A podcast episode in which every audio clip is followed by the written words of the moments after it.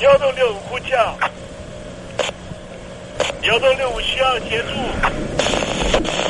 幺洞六五呼叫，幺洞六五需要协助。你在听吗？你在听吗？你在听吗？你在你在听吗？人生如航行，去与返，载满多少故事？你要睡上下铺吗？后面这个地方。如果吵得太累的话，三天都没有洗澡，真的很累，地上就躺着就睡了。我有看到我父母亲，我现在是要去看父母亲的状况。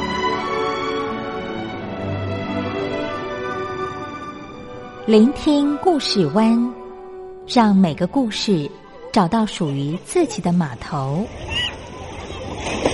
我到了那儿以后，我们就往妈妈家去。我一到那边，就感觉我妈妈已经她能够活活下来都不容易。我知道，他没他没跟我讲，我也不敢问，好好苦。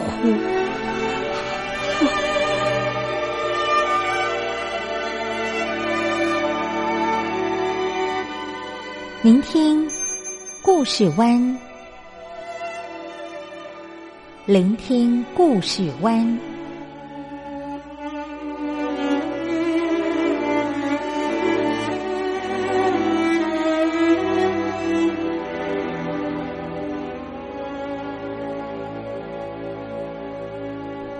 故事总有一个停泊的港湾。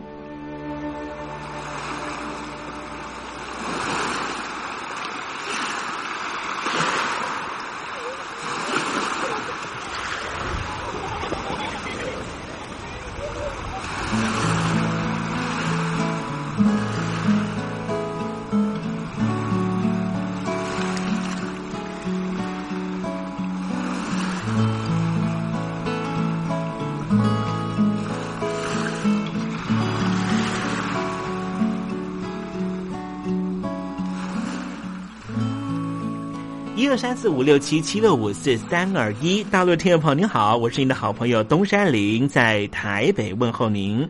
正在为您进行的栏目就是聆听故事湾，一二三四五六七七六五四三二一，全年无休，每天在空中为您服务。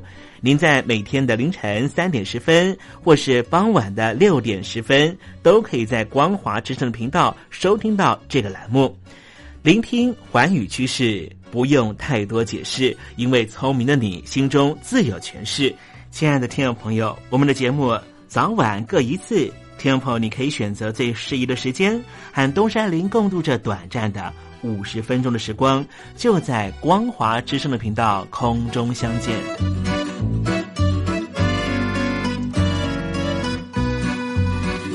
那么，听众朋友，收听、聆听故事湾东山林的节目，到底能够听到什么样的内容呢？尤其啊，我们环宇全世界，焦点放到神州大陆啊，光是整个中国大陆呢，就有将近九千家不同的大大小小的电台了。我们的节目到底有什么不一样的地方呢？嗯，让东山林自吹自擂一下吧啊。宫中频道何其多，赵钱孙李挺能说。热点平地上直播，仔细听来差不多。直播室外领导多，你说他能怎么说？开场才说茶黑窝，碰上土狼不敢摸。主播低头翻翻稿，导播左右反复搓，想到孩子泪婆娑。好了好了，都别说，且听东山林怎么说。东山林不是红太狼，也不是那喜羊羊，亲亲海上一叶舟，才能自在自在说。客官呐、你拉把椅子随便坐，袒胸露背床上卧，怎么自在怎么做，就当这是自己家，自己家。睁大眼睛，show time！Hello，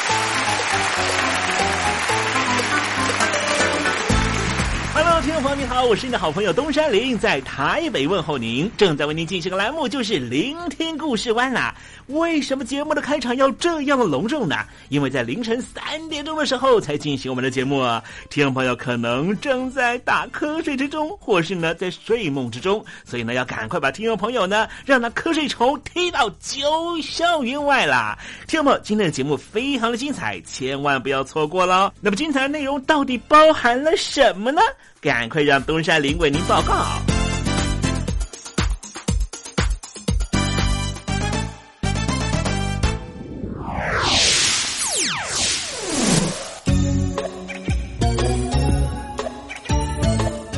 星期三，星期三，猴子去爬山。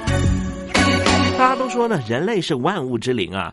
这个所谓的灵是什么呢？就是说呢，特别有智慧，而这些智慧呢，是根据了前人累积的情况之下，我们的智慧呢，啊，会持续的往前推进啊。任何的智慧都会推进，不管是好的还是坏的。我们今天讲的就是呢，恐怖攻击，恐怖攻击要置人于死。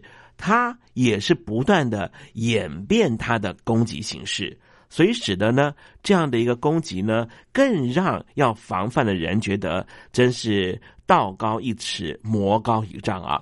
待会我们在实证你懂的环节里面，我们来谈谈印尼方面的情况。那么今天节目的下半阶段为您进行的环节就是怎么吃不失智。我的看病经验。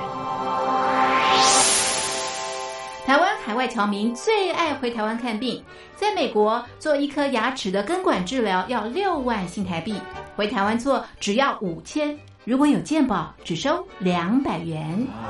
常言道，牙痛不是病，痛起来要人命。大陆网红王老 Q 有回牙痛想看牙，没想到王老 Q 住在浙江第二大城宁波，看个牙也得等上一整天。我是王老 Q，那么礼拜天呢，我有空。终于去了医院啊，把我的这个牙齿啊给补上了。我发现一个问题，就是我家这边啊，乃至市中心的一些医院啊，这个医疗资源还是非常紧缺的。我礼拜六就去挂号了，然后突然发现，哎，这个号挂不上，因为有个医生请产假了啊，所以导致人手更少了。礼拜六的话就没有人上班啊，只能礼拜天去。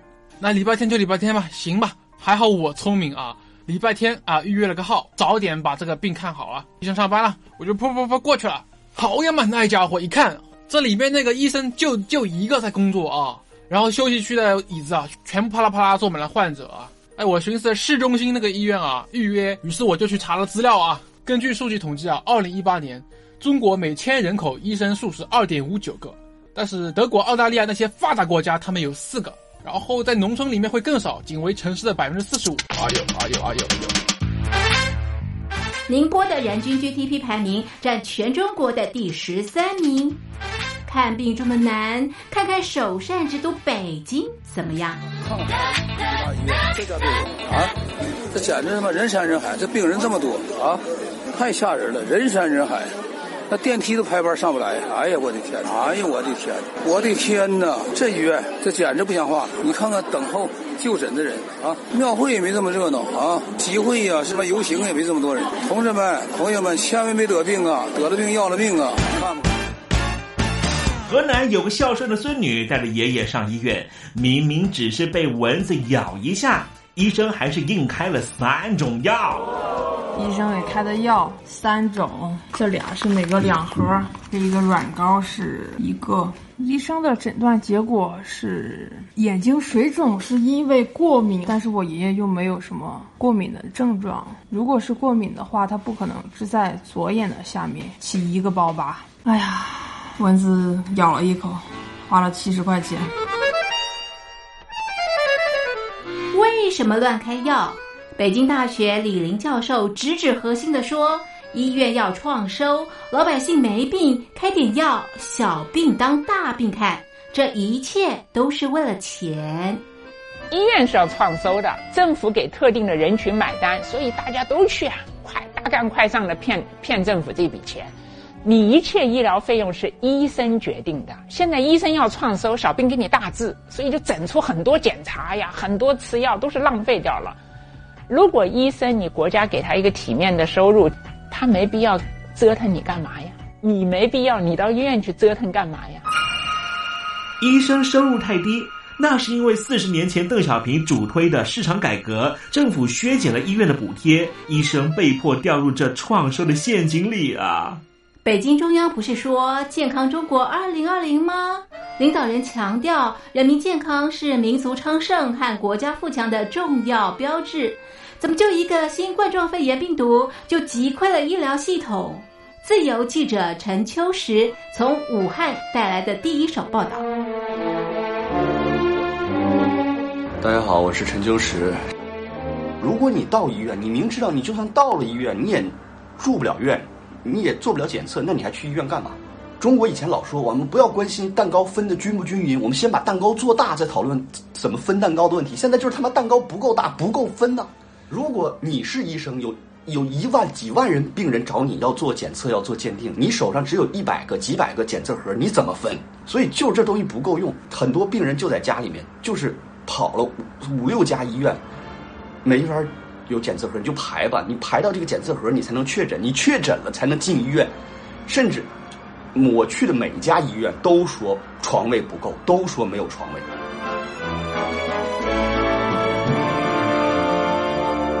一次我们暂时战胜了新冠状病毒，趁着下一场病毒还没有来之前，一起解决医疗问题吧。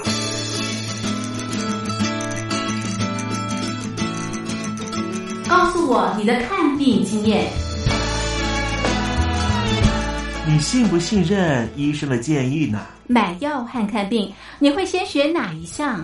为什么有人不敢打疫苗？你相信家庭医生吗？来说说你理想的医病关系吧。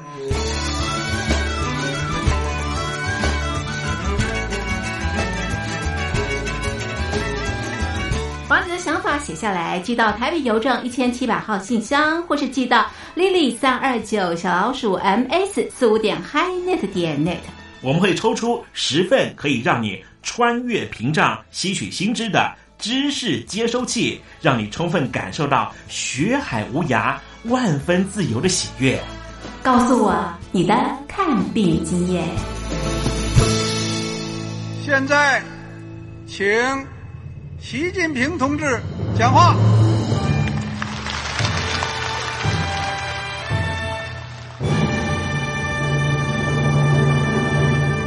中国梦必须紧紧依靠人民来实现。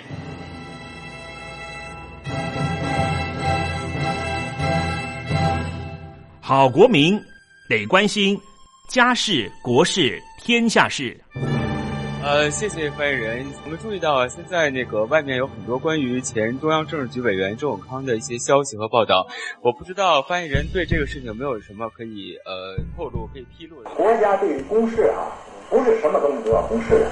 我只能回答成这样了，你懂的。那么作为天津市来说，每年要偿还的这个公路建设的贷款量有多大？哎，这个。郝国民这个偿还得回避时政敏感议题，因为他这个这个事儿我就不好再说太细。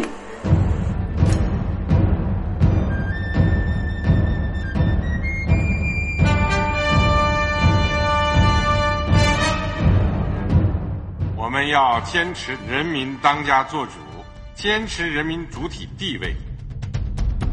任何官方不宜说太细。期望您体谅的话题，尽在时政，你懂的。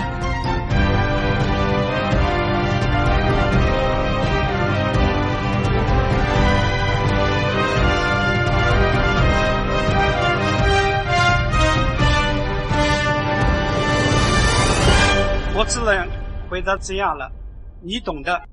不光是境内事务，官方发言系统只能够。回答到这样，对于那些不让你知道的境外事务，根本无法进行说明。无论境内还境外，东山林都会把那些没法向您说清楚的事情，尝试着向你说的清清楚楚、明明白白。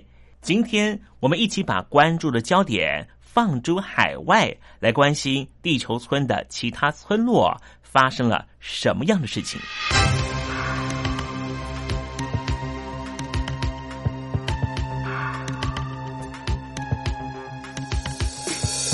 East 东，West 西，South 南，North 北。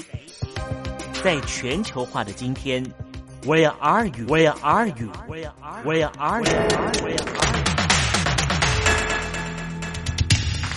唯有透过他者对应，你才能知道自身存在的位置。Global Village, Global Village, Global Village，欢迎收听全球村落。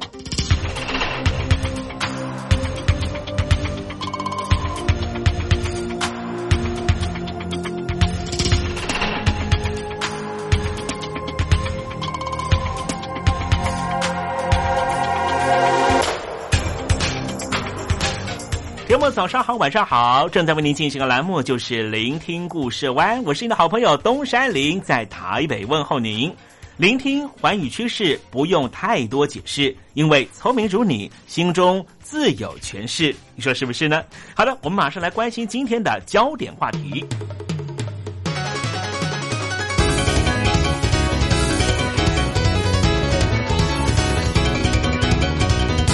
印尼首都雅加达东部地区的巴士站日前发生了两起自杀炸弹客的攻击事件，造成两名炸弹客、三名远警和另外十二名平民百姓受伤。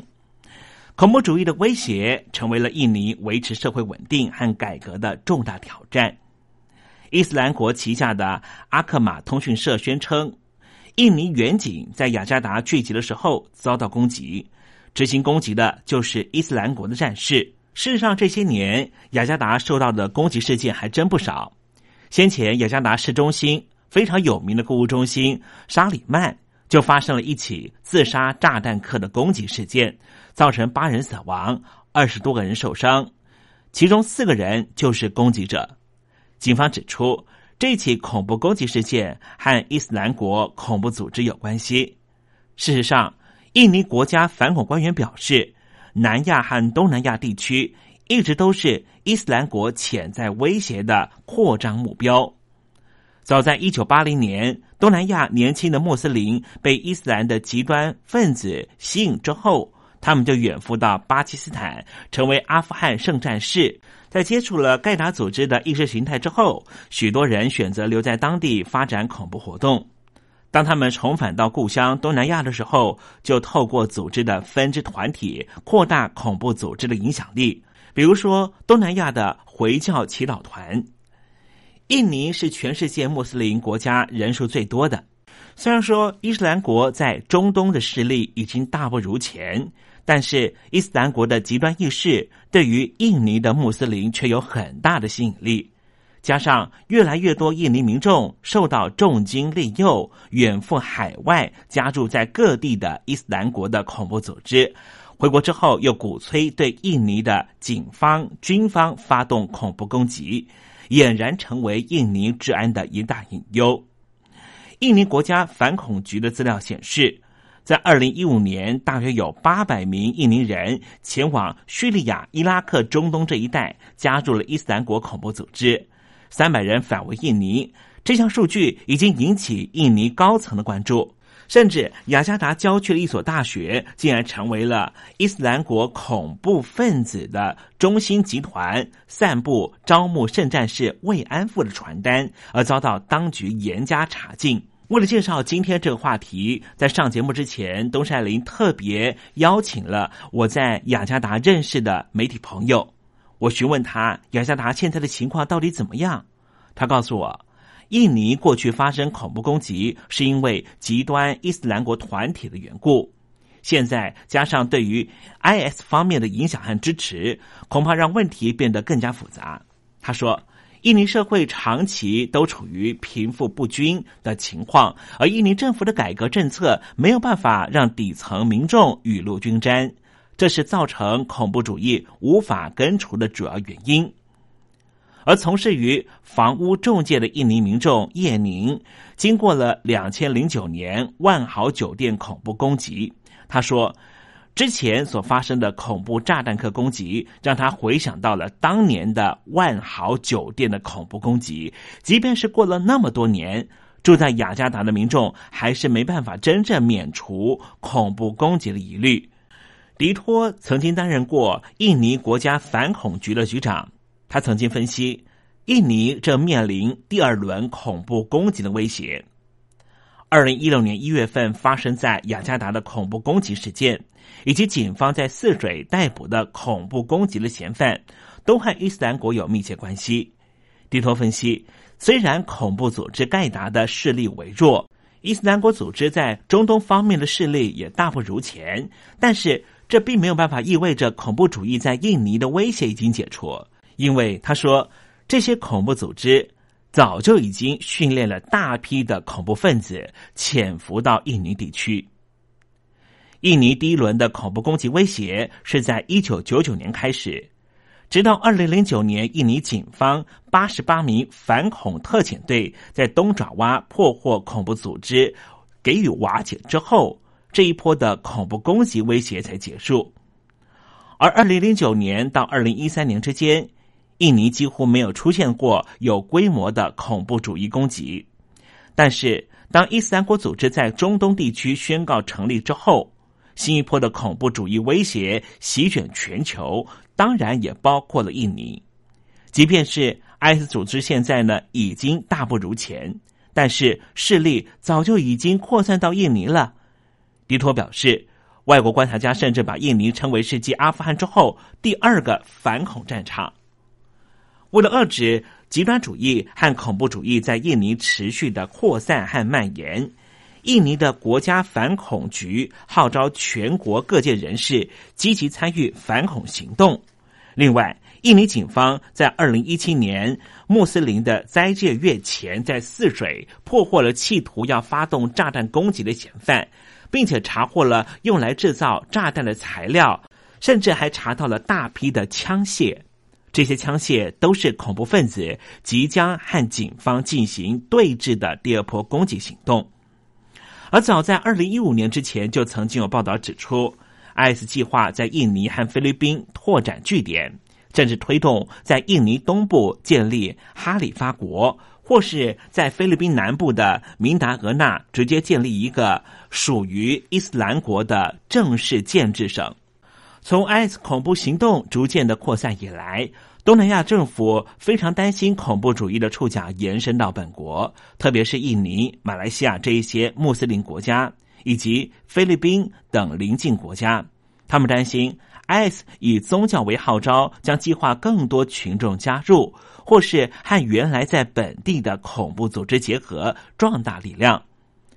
不过，令人注目的是。这些已经加入 IS 的本国人可能回头对本土发动攻击。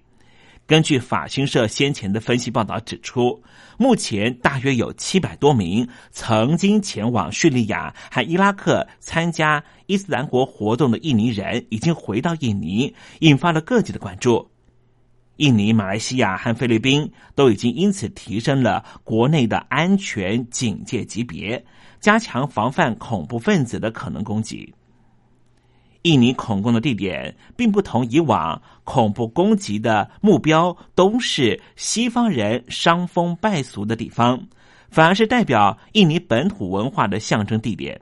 这是最近在印尼发动的恐怖攻击和先前不一样的地方。另外还能比较的是，印尼过去由回教祈祷团主导的恐怖攻击行动，不论是从思想教育或是战术训练层次来看，都带有更多的精英色彩。早在九零年代末，印尼本土的恐怖组织就在乡间以帮派吸收中辍生的方法招募天资聪颖、崇尚英雄主义的叛逆青少年，接着再以习经院为掩护，闭门进行双轨制训练，让这一批储备的圣战士只需要关注两大领域的学习。一方面以断章取义的教义帮助这些孩子洗脑。灌输仇恨西方异教徒的思想，另一方面，则是主攻化学、物理、数学这些学科，让这群孩子可以制造出精良的炸弹，并且钻研如何让炸弹碎片的投射角度瞬间杀死更多无辜的老百姓。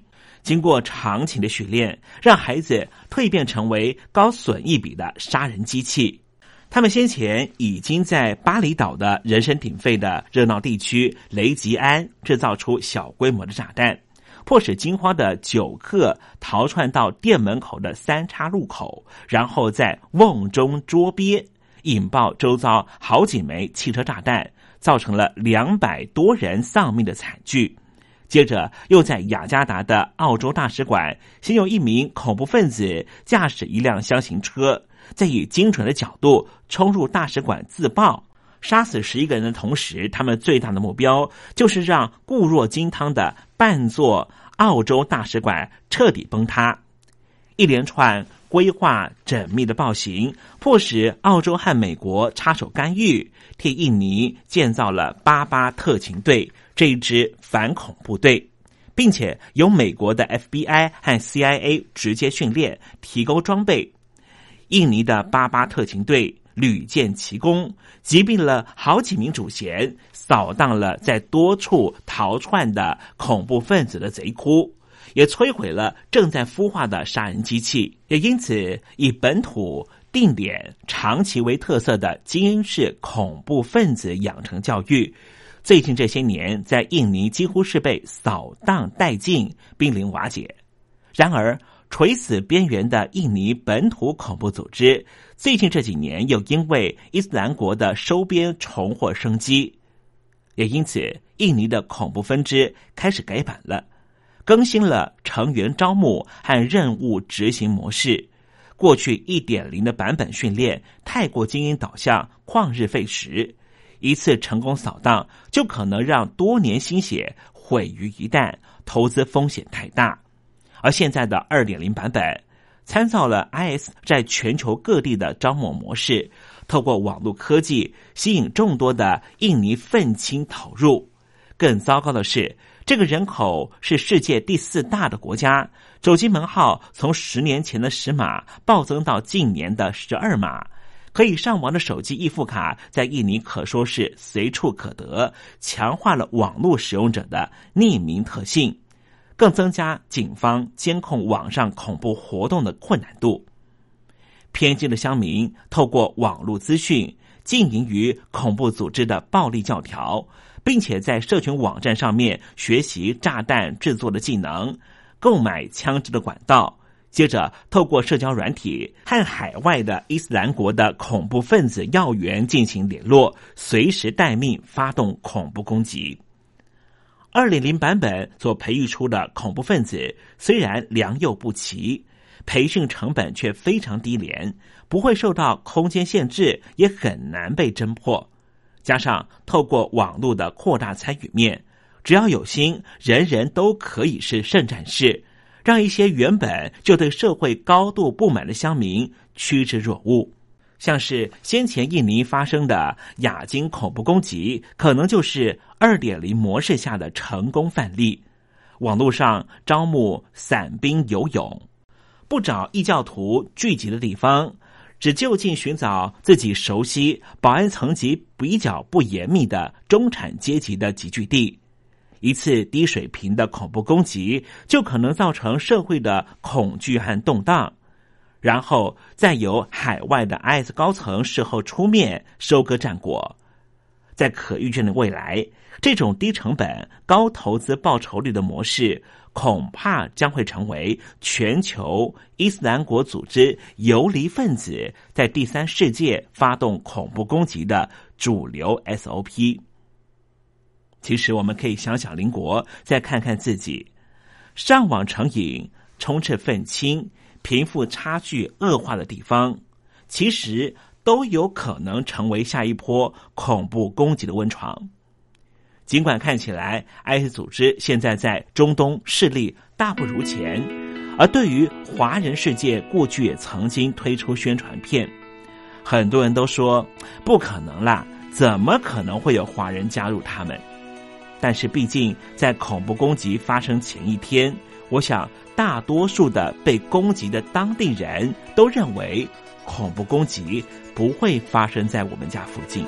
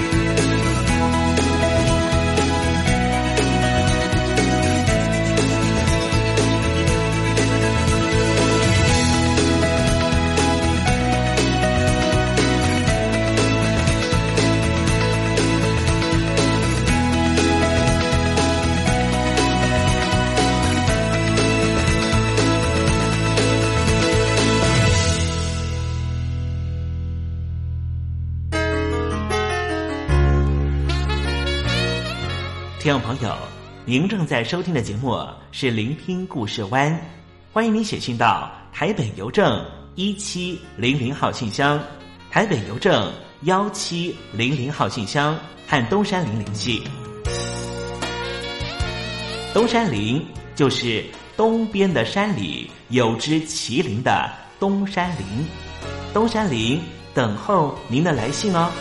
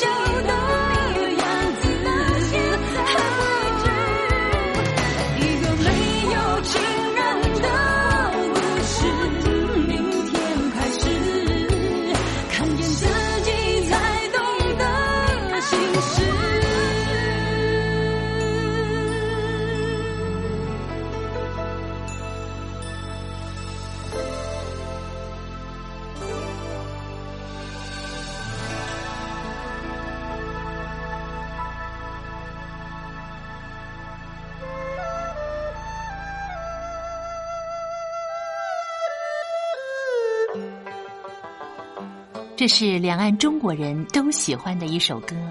小城故事多，充满喜和乐。如果主持人播错了速度。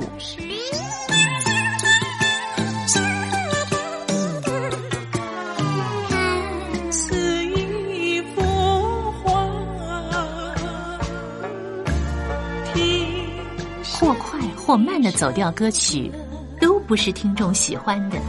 人生境界真善美，真意包括。两岸和谐关系也得循序渐进，快慢相宜。小城故事真不错，请。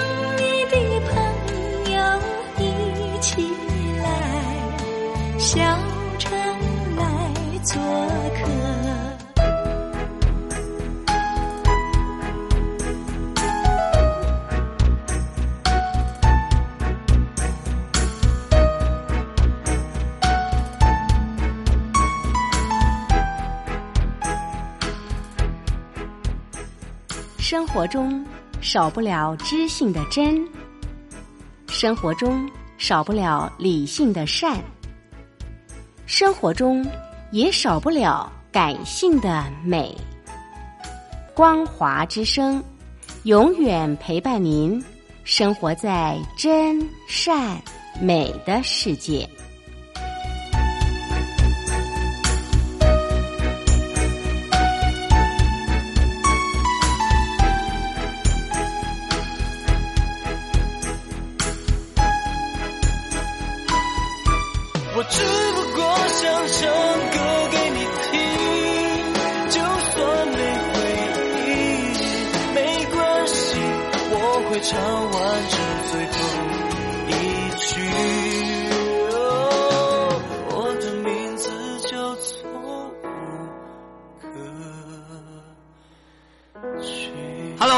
的听众朋友，你好，没错，我就是吴克群。不管你现在在做什么，不管你现在在哪里，吴克群和光华之声在台北问候你。我只不过想唱歌给你听，用尽我全力，一首歌。这里是光华之声。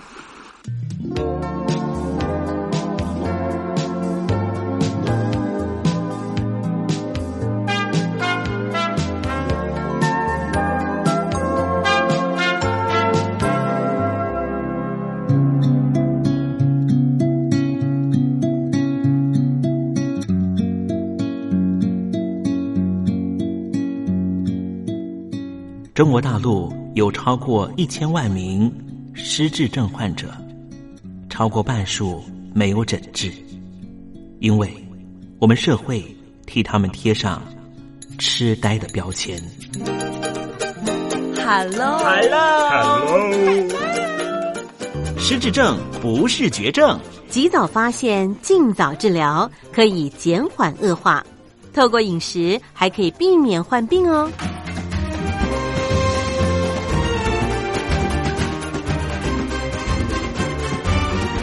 跟着东山林就知道怎么吃不失智。Hello，听众朋友您好，我是你的好朋友东山林，在台北问候您了。又到了怎么吃不失智的环节，跟着东山林一起发现不失智的饮食秘方。今天啊，要向听众朋友介绍的食材是洋葱。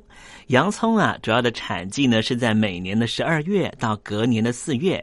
我想恐怕很多朋友呢都跟东山林一样啊，在煮菜的时候呢都会加一点洋葱，因为洋葱呢在烹调的过程呢会产生出甜味，所以呢洋葱呢它就含有非常多的果糖这些糖类的物质，还有维生素 B 群、维生素 C、镁、钾。钙、铁、磷、硒、铜以及蟹皮素、蒜素、以及烯丙基二硫化物这一些植化素。那么刚才提到了二硫化物呢，就是使得洋葱非常刺鼻的这种味道，就是源自于二硫化物。那么洋葱的营养功效是什么呢？洋葱因为含有非常多的蒜素和烯丙基二硫化物，这些都被认为能够杀菌，并且能够有利于增强免疫力、预防发炎反应。抗癌、降血脂以及促进肠胃蠕动的功能，而洋葱所含有的多种植化素也能够减少血管和心脏冠状动脉的阻力，促进钠的排泄，所以能够有效的降血压、降血脂。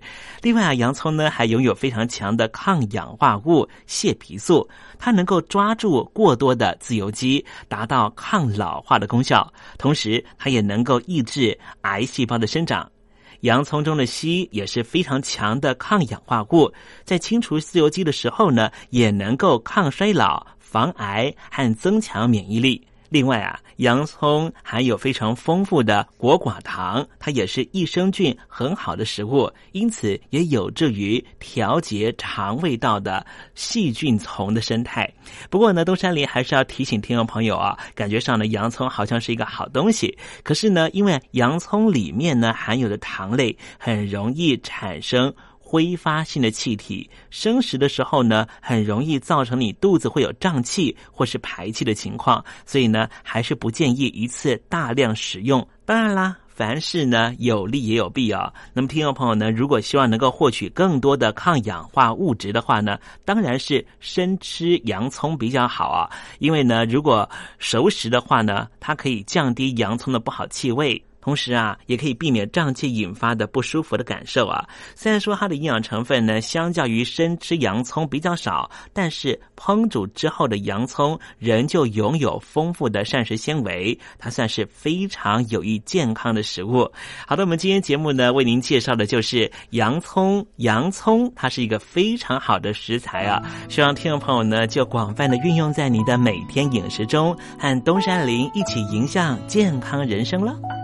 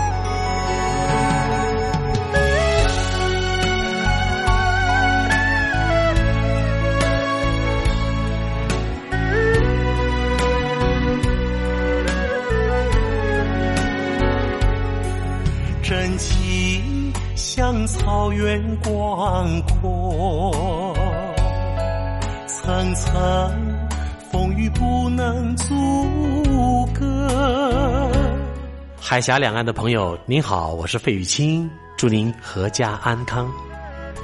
邀请您收听东山林的节目。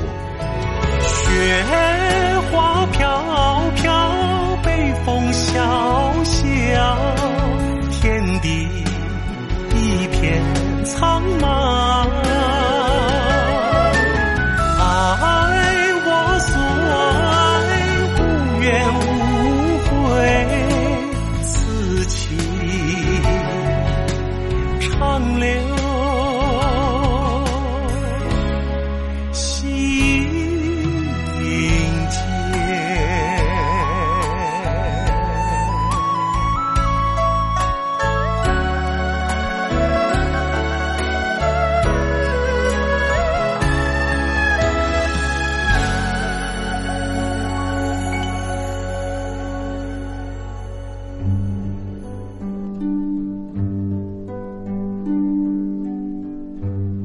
桃花潭水三千尺，不及汪伦送我情。